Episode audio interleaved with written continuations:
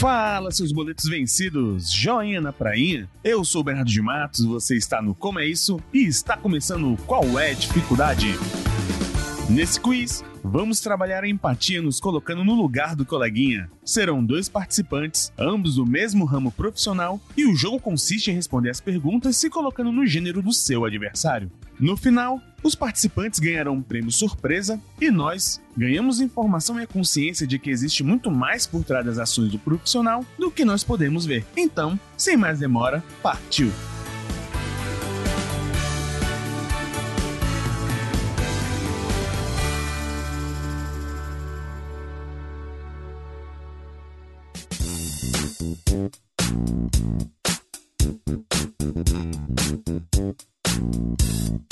Opa, Bernardo de Matos de volta aqui no Qual é a Dificuldade nesse episódio especial. No episódio de hoje, nós estamos trazendo aqui dois profissionais da mesma área. Ambos são profissionais da dança de salão. Um é o André Santana, ele tem 35 anos e mora aqui em Brasília.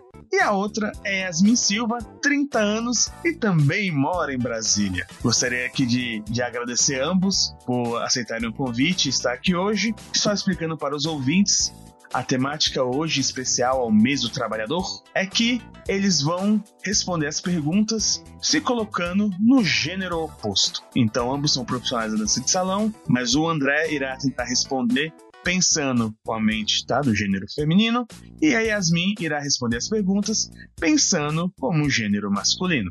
Beleza, André? Tudo bem? Tudo bem, tá tranquilo. Yasmin, tudo sussa?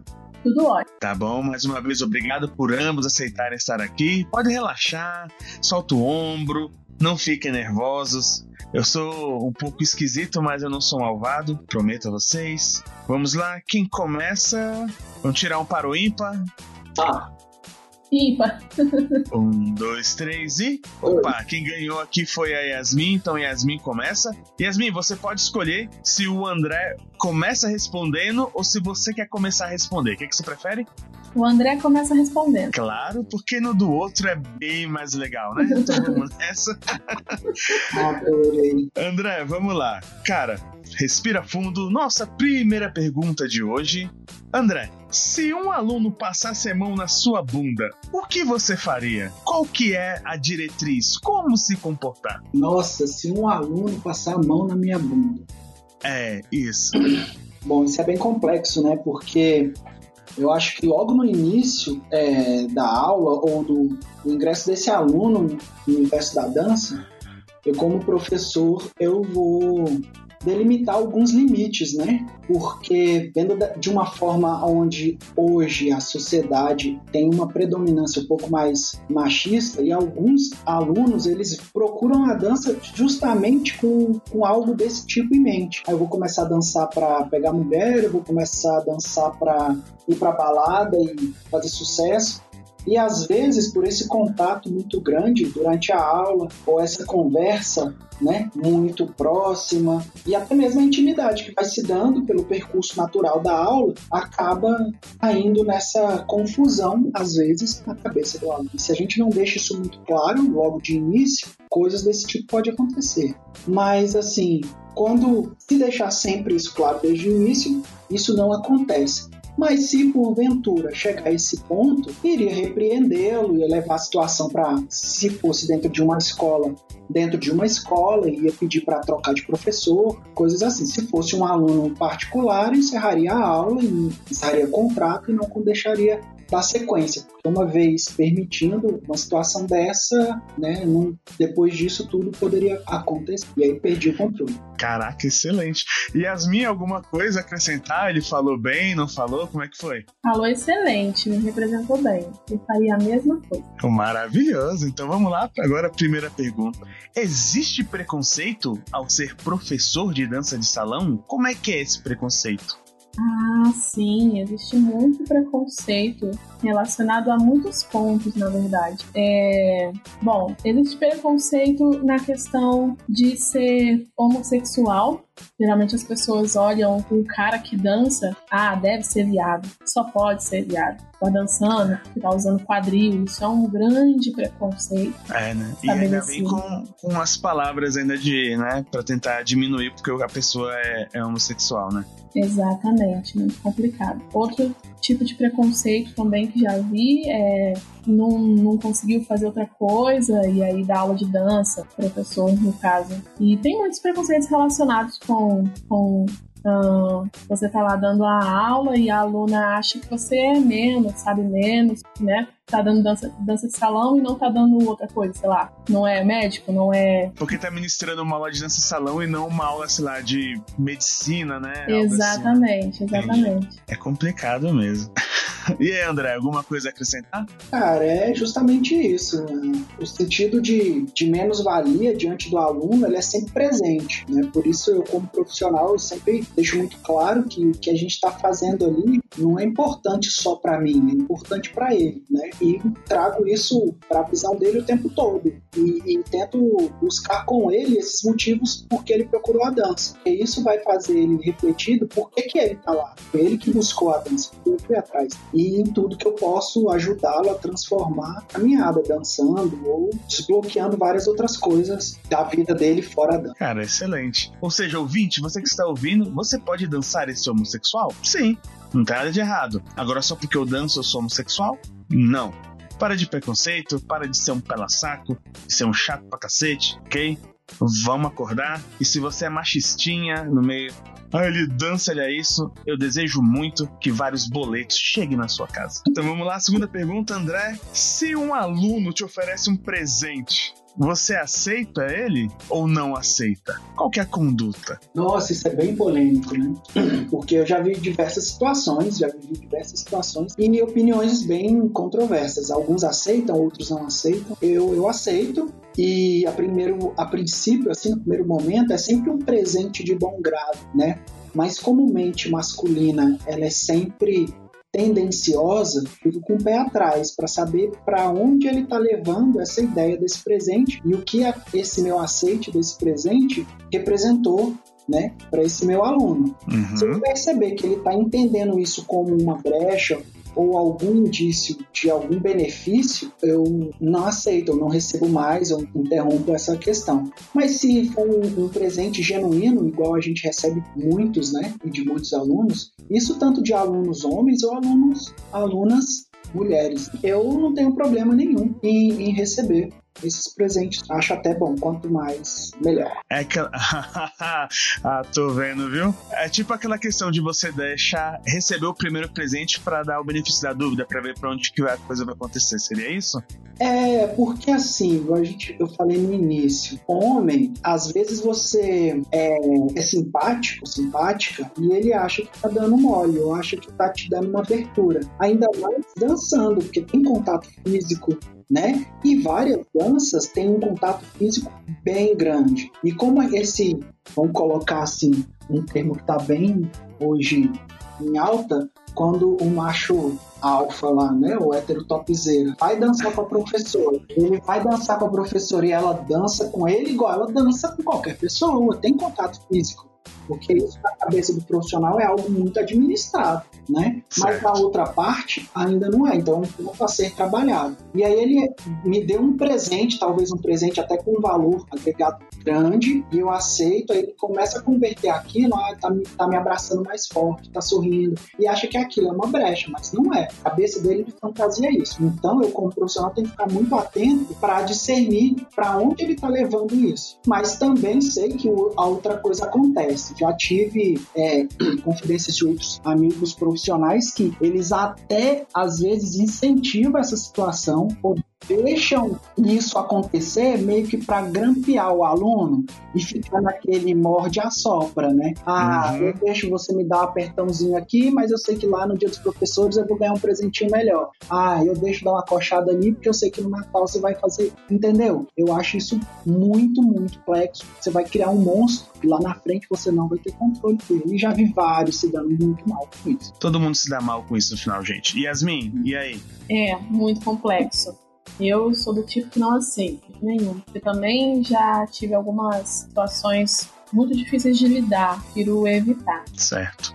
E vamos lá, pergunta para Yasmin. Yasmin, como é ser um personal dancer? Como é que é sair lá, sair com as chuchucas, os chuchucos? Como é que é essa situação aí? muito bom personal é muito divertido. Um detalhe, gente, o que é o personal dance? O personal dance é, é um serviço onde o profissional da dança sai para dançar, tá? Seja com homem ou com a mulher, dentro de um baile. Então ele fecha um período de horas e tá lá com a pessoa dançando, dançando apenas, ok?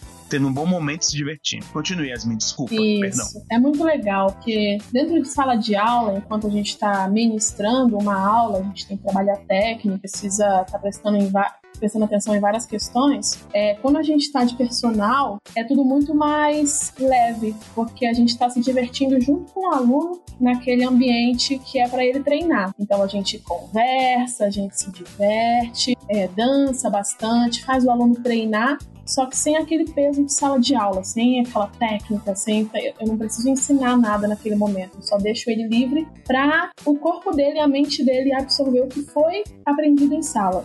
Então, quando a gente está né, fazendo personal, é, prestando esse serviço, é algo muito, muito legal de se fazer. É cansativo, porque são muitas horas dançando, mas é gratificante. Legal. É isso aí, André? É isso aí mesmo. A gente faz esse serviço é, para complementar, eu vejo que é um, um, complemento das nossas horas de aula, porque dentro da sala de aula é um, um ambiente bem controlado. O aluno acaba que se sente num local confortável, né? E eu Sim. que a gente leva ele para a vida real, onde o baile de dança, existem várias outras pessoas, na grande maioria não fazem aula de dança, não seguem algumas regras que a gente costuma trabalhar em sala de aula, né? Então ele leva ele ali para aquele ambiente real para ele poder exercitar, né? E aí a gente une o útil que a gente treinou na aula de dança ao agradável que é um ambiente né, descontraído, de, fa de festa. Uma das regras que não está escrita, tá, gente? Tomem três banhos minimamente, tá? Por favor. Por favor. E Levem é. duas camisas para trocar quando tiver suado. É. Não, ninguém quer dançar com o fedegoso, pelo amor de Deus. Leve balinha. Perfume feito da sua tia, sabe? Nossa senhora. É. Cheiro de neném. Toma banho e ele ainda continua lá. Vamos lá. Rodada das últimas perguntas. André, o professor de dança tem que ser formado em quê? Ele tem que ter alguma formação, tem que ter um curso técnico no Senai, no Senac, ele tem que fazer uma faculdade, é obrigatório isso? Como é que funciona? Nossa, isso aí daria uma dissertação, né, para conclusão de curso? Não, não, mas traz isso para quê? Pra...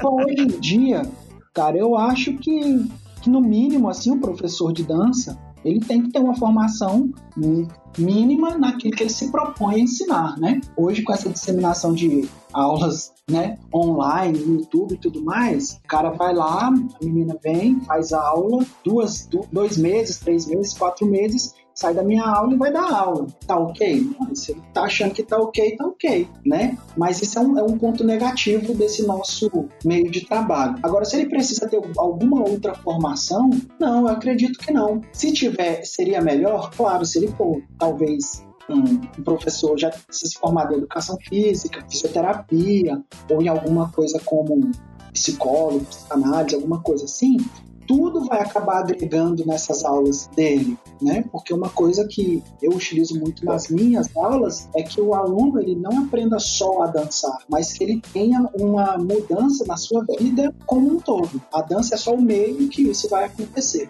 um meio lúdico, um meio mais prazeroso para desbloquear e para que ele possa aproveitar a vida fora dessa dança, dessa sala de aula de uma forma melhor. Então, eu acho que é isso. Não precisa ser yeah. é, advogado para ser professor de dança. É, tem que levar a sério, né? Tem que ter noção. Yasmin, é isso aí? É, assim, na, dentro da dança não existe uma obrigatoriedade que você precisa fazer um curso, não existe um curso específico, né, de dança. Existe é, um curso de dança no IFB, se eu não me engano, aqui em Brasília, mas ele não é voltado para a dança de salão. Ele é voltado para o balé clássico e para o contemporâneo, mas agrega demais a dança de salão. Então, não é um item obrigatório para começar a dar aula de dança, não precisa ser formado em nada. Mas, como o André falou, é importante você se desenvolver naquilo que você está disposto a trabalhar. Então, é, fazer um curso profissionalizante, não precisa ser exatamente uma faculdade, mas um curso de, de ser professor, de ter para ter didática, um curso de oratória, ou um curso de marketing digital para você aprender a vender suas aulas, ou é, existem vários cursos é, em vários lugares do Brasil, Rio de Janeiro, São Paulo, que eles fazem capacitação para profissional de dança, que ensina não só passos, não só a dançar, mas também como se portar como professor, porque é muita coisa além da dança, que envolve então, ser um professor de dança. Mas o importante é, é buscar, buscar melhorar. Exato. Concordo com tudo, é isso, é ser profissional. E para encerrar, Yasmin, tem tudo a ver, tá? A pergunta. Como a dança no geral é algo prazeroso, algo divertido, certo? Como é. saber que ela é um trabalho ou que é uma diversão? Como você vai levar isso profissionalmente? Qual a melhor maneira? Eita, então, acho que tem que acontecer uma autoanálise, né, para eu saber o que eu quero com aquilo, com a dança. Então, é, se eu quero levar só na brincadeira, só na esportiva, não existe problema algum. Posso viver fazendo aula para sempre, sendo monitor em várias academias, posso viajar fazendo vários congressos, é maravilhoso. Mas para levar profissionalmente, aí vai exigir de mim outras habilidades que vou precisar desenvolver. É, eu, particularmente, me divirto muito com a dança quando eu tô nos bailes, mas só quando eu tô nos bailes. No meu dia a dia é profissão. Profissão 100%. É isso aí. Boto fé. É exatamente isso aí, André? É, é isso aí. Eu só me divirto durante as minhas aulas também. Eu me divirto nos bailes, me divirto nas aulas, porque cada aluna ou cada aluno é um universo diferente e, cara, eu, me, eu já me vejo assim, eu tô trabalhando, eu tô me divertindo, eu tô me divertindo, eu tô trabalhando e mas é isso. É bom, mas como toda profissão tem os seus momentos que você não tá afim de dançar, que você não tá afim de ouvir Sim. você não tá afim de conversar com ninguém, aquele dia você acordou indisposto e vai ter que ir lá dar sua aula, apesar de ser a coisa que você mais ama fazer no mundo. né? É, é e, isso mesmo. É isso. Gente, mais uma vez agradeço vocês dois por terem vindo aqui, tirado esse tempinho. É, convido vocês, é, ouvintes, a conhecer os dois profissionais que estão aqui com a gente hoje. É, são dois pontos de vista distintos, mas em algumas coisas bem parecidas e o que eu fiquei muito feliz é que ambos é, vêm um lado um do outro, tá? Vou deixar o perfil deles aqui no nosso no nosso post e lá no Instagram. E deixo aqui informado que os participantes desse episódio ganharam ingressos para ir no Cindy Leds quando tudo sair dessa pandemia. ok? Um grande abraço, queridos.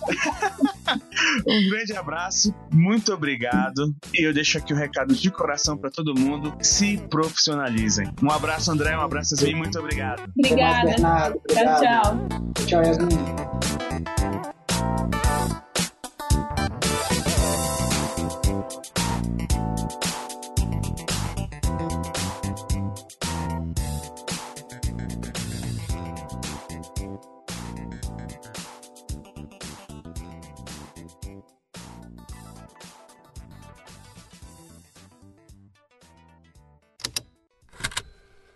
Estalo Podcasts.